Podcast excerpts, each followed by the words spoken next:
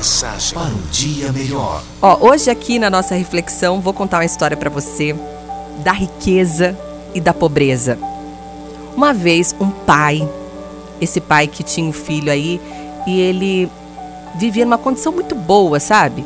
Era rico, tinha uma casa boa. Aí ele quis mostrar para o filho dele o valor do dinheiro. Ele falou: "Filho, vem cá. Vamos fazer uma viagem.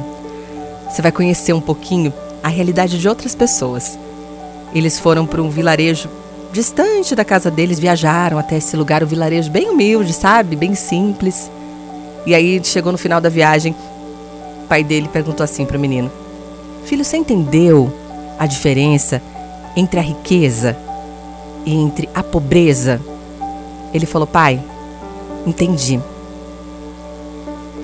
Aqui em casa a gente tem um cachorro, lá eles têm quatro.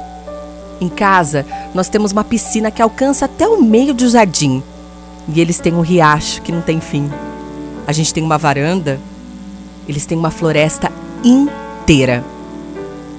O pai ficou assustado, ele não esperava aquilo do filho. Ele achou que o filho fosse analisar de uma outra forma. Mas as crianças surpreendem a gente mesmo, né? Já aconteceu com você? Você dá um presente caro pro seu filho, ele prefere brincar com as suas panelas, com as suas colheres, Criança não vê isso não. E tudo depende da maneira como você olha as coisas. Você tem família, amor, fé, saúde. Então você tem tudo.